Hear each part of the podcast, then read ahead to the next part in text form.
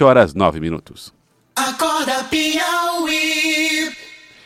O trabalho do professor na atualidade perpassa por muitos desafios que circulam pela configuração do que se entende hoje como processo ensino-aprendizagem. Segundo o especialista em inovação e palestrante Marcelo Pimenta, o professor, na atualidade, deixa o papel do único detentor do conhecimento e senhor da verdade para se tornar um orientador, um estimulador da autonomia dos estudantes. Nós vamos conversar mais sobre esse tema com o próprio Marcelo Pimenta, que é jornalista, professor de gestão da inovação e design thinking. É, o Marcelo Pimenta está conosco por telefone e conversa a partir de agora. Uh, professor, jornalista Marcelo Pimenta, bom dia, obrigado por atender o nosso convite. Essa nova realidade está impondo desafios novos aos professores, aos educadores? Bom dia, Joelson, bom dia, Fenalon, bom dia a todo mundo aí do Piauí. Sem dúvida, os desafios são muito grandes, não só para os professores, os desafios são também para os alunos, os desafios são para os pais, são para os diretores das escolas, visto que a gente vem atravessando uma série de mudanças no mundo, fazendo com que os estudantes tenham hoje outras fontes de acesso ao conhecimento que não apenas o professor e a biblioteca. Eu, eu, quando era criança, talvez vocês também, né? A gente tinha que ir lá para a biblioteca, qualquer coisa que a gente precisava aprender que não fosse aquilo que o professor ensinou. A gente ia procurar um livro, uma enciclopédia. E hoje não, o aluno conta com o Mr. Google aí, não, né? sabe tudo na ponta da, da dos dedos, então isso já coloca uma competição, às vezes até desleal com o próprio professor.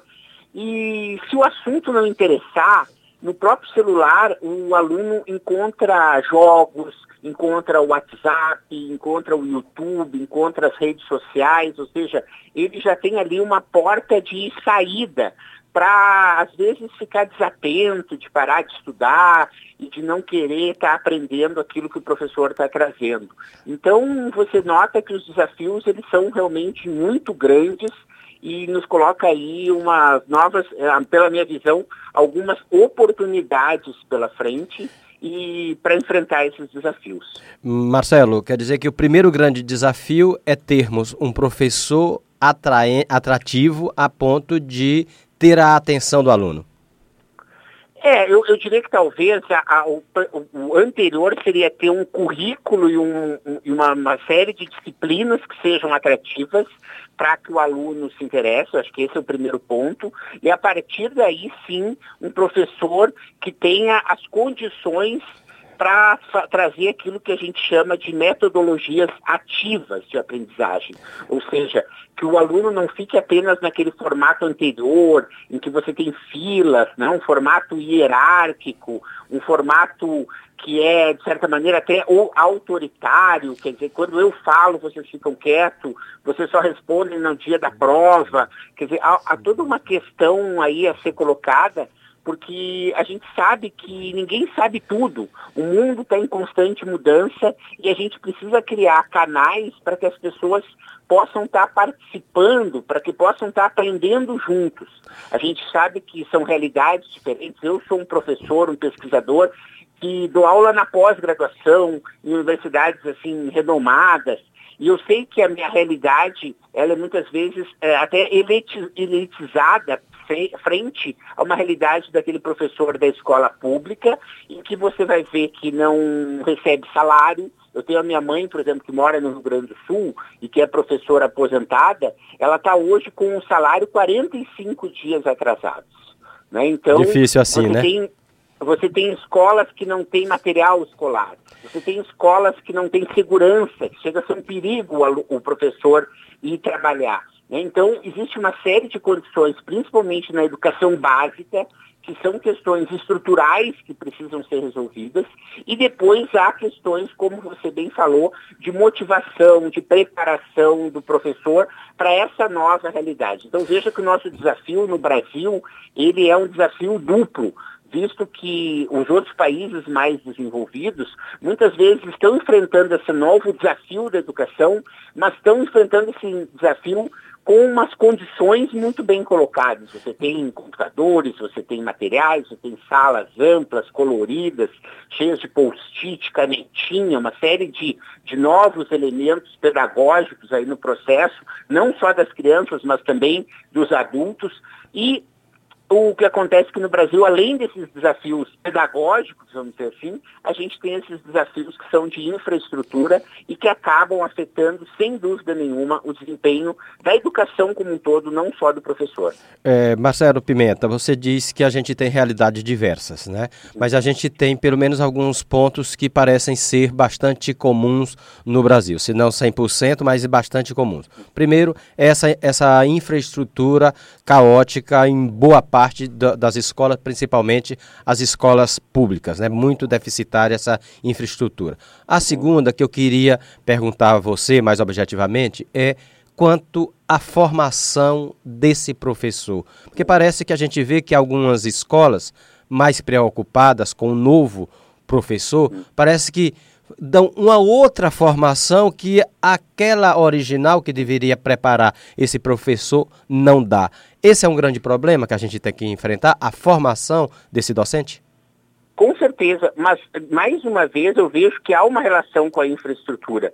Porque o que acontece, né? Se você pegar um, um, um ranking de professor, uh, profissões mais valorizadas, você vai ver que, em primeiro lugar, hoje, o país que mais valoriza o professor é a China.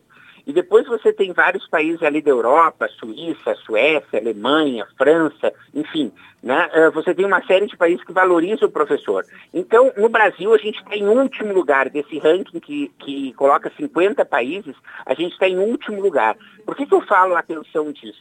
Porque às vezes você tem uma pré-seleção já de pessoas que vão ser professor de uma forma desmotivada. Ou seja, a gente não tem no Brasil um, uma pessoa que tem talento, que teve uma boa formação, muitas vezes, ela quer ser médico, ela quer ser engenheiro, ela quer ser jornalista, ela não quer ser professor, porque ela sabe a realidade que vem pela frente. Né? Então isso já faz com que a gente tenha uma seleção natural que muitas vezes alguns bons profissionais que poderiam ser ótimos professores acabam evitando outra carreira. Então, dito isso, aí sim a gente enfrenta que essas pessoas já não têm a, a melhor formação né? principalmente porque às vezes elas não estão tão motivadas, às vezes também o ambiente acadêmico né? E, e, e, o processo de formação desse professor, ele passa em instituições que também são precárias. Quer dizer, aquele cara que está é, formando o professor, né? a gente chamava daquele curso normal, né? a formação do magistério, não sei se vocês lembram dessa expressão, depois Sim. dessas mudanças na educação, não sei se, essa, se o curso normal existe ainda. Minha mãe, por exemplo, foi normali, normalista, né? então a gente sabe essa história de que eu, eu tenho dentro de casa essa formação de, de ser professora, né? que a minha mãe foi diretora de escola, e a gente sabe que isso é algo que acaba afetando o processo como um todo, porque o próprio uh, processo de formação do professor, ele é, é deficitário. Às vezes você tem uma falta de professores em sala de aula, né? tu pega hoje, eu moro em São Paulo, né? eu moro, na verdade, aqui pertinho de São Paulo, vocês devem estar ouvindo as cigarras aí que estão cantando agora de manhã, né? e você vê que em São Paulo existe concurso público de emergência e o professor é, é faz o concurso na sexta-feira, no início da próxima semana ele já tem que estar em sala de aula. Qual formação que ele recebeu para dar aula especificamente naquela escola, naquele método pedagógico? Praticamente nenhuma. Por quê? Porque ele está correndo atrás da máquina e isso vai fazer com que você tenha um desempenho uh, que não seja o melhor de todos. É, nós estamos conversando com o Marcelo Pimenta, jornalista, professor de gestão e da inovação. É, jornalista e professor Marcelo Pimenta, o senhor citou uma série de problemas que evidentemente envolvem a modernidade, é, falou de violência, de falta de estrutura, falta de capacitação. Mas há algo nesses dias atuais que possibilitam ou que facilitam a vida de um educador, que podem ser ferramentas que podem andar de mãos dadas na formação do, de melhores professores? Com certeza, com certeza. Como tudo, há uma faca de dois gumes, quer dizer, você tem às vezes essa evasão, digamos, do, do, do estudante para outras coisas de atenção que não dizem respeito a ele, mas ao mesmo tempo a gente tem hoje uh, uma série de experiências que com o uso do YouTube, com com o uso do WhatsApp, com o uso do próprio Instagram, do Facebook, as pessoas começam a ter atividades que são pedagógicas, as pessoas que são lúdicas, né, em que a criança vai fazer uma espécie de safari vai na, no parque para aprender biologia e ele tem que postar as fotos dele na rede social e, de certa maneira, os alunos, colegas dele, comentam as fotos e dizem que espécie é, identificam, tem que pesquisar na Wikipedia qual é a família, qual é o gênero e colocar ali nesse comentário. Quer dizer, você tem nas ferramentas de tecnologia uma série de oportunidades para transformar essa comunicação. Né? Assim como você tem uma oportunidade de recuperar algumas questões que estavam sendo colocadas para trás.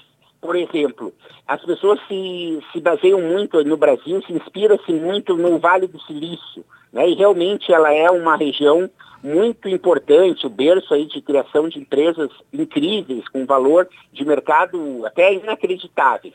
E se você for acompanhar o que está acontecendo lá no Vale do Silício, existe um processo de volta à educação é, que a gente bota assim das crianças plantarem, das crianças colherem aquilo que elas comem, delas arrumarem e limparem a sua sala de aula. Ou seja, é uma educação em que não tem praticamente nada de tecnologia a gente, eles têm, são tipo obrigados a aprender da maneira antiga, aprender coisas que não se aprende mais em casa. Por quê? Porque ele sabe que quando essa criança botar o pé em casa, ela vai direto para o computador, ela vai direto para o tablet, ela vai direto para o celular. Ou seja, se eles pegassem seis, oito horas por dia dessa criança e deixassem ela apenas dentro do computador na escola, ela ia ficar 24 horas dentro do computador e não ia é, conseguir reconhecer talvez nenhuma galinha passando no pátio, porque ela já tinha visto a galinha lá num joguinho que ela tinha feito na escola.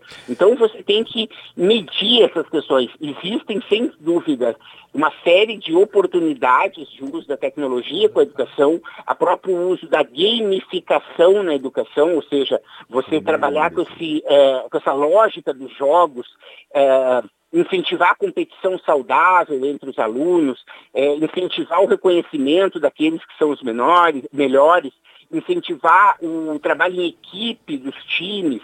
Quer dizer, existe uma série de, de questões tecnológicas e não tecnológicas que podem sim nos ajudar na educação, mas é importante que a gente sempre entenda a, o contexto e a cultura que os nossos alunos estão colocados. Né? Isso, é. o professor Paulo Freire sempre foi um grande defensor. Infelizmente, o Paulo Freire vem sendo atacado de uma forma, às vezes, até meio ignorante, porque as pessoas não conhecem a obra dele e acham que ele é isso, acham que ele é aquilo, e começam a falar mal, quando, na verdade, o Paulo Freire é um, um pesquisador brasileiro mais citado no mundo. Por quê? Porque ele reconhece a necessidade desse link entre a realidade do, do nosso é, estudante e aquele que é o, o, aquele que é que vai usar essa educação. Então a gente está falando aí é, do Piauí, do Delta do Parnaíba, a gente está falando da Cajuína, a gente está falando de umas coisas que são regionais, que são específicas daí,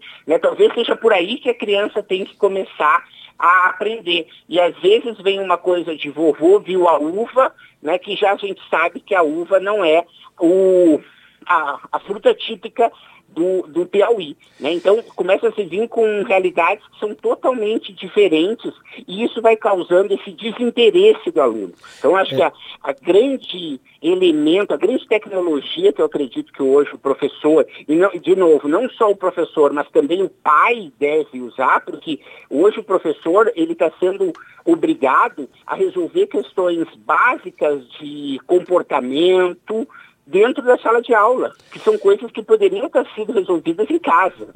Né? Ele poderia ter ido para casa para a, para a escola para aprender geografia, matemática, física, mas às vezes ele tem que ir na escola para aprender a se comportar, a como que ele deve se comer adequadamente, né? que ele precisa guardar os materiais no, no, no final, porque em casa ele deixa tudo bagunçado e ninguém diz nada. Né? Então, quer dizer, você vê que os desafios são realmente muito grandes.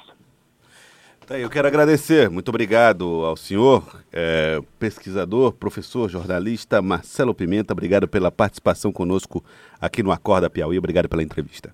Muito, muito obrigado. Eu agradeço o espaço e eu vou dar só uma dica final. Esse final de semana aí no Piauí tem um evento, nos dias em novembro, início de novembro, chamado é, Teresina Summit.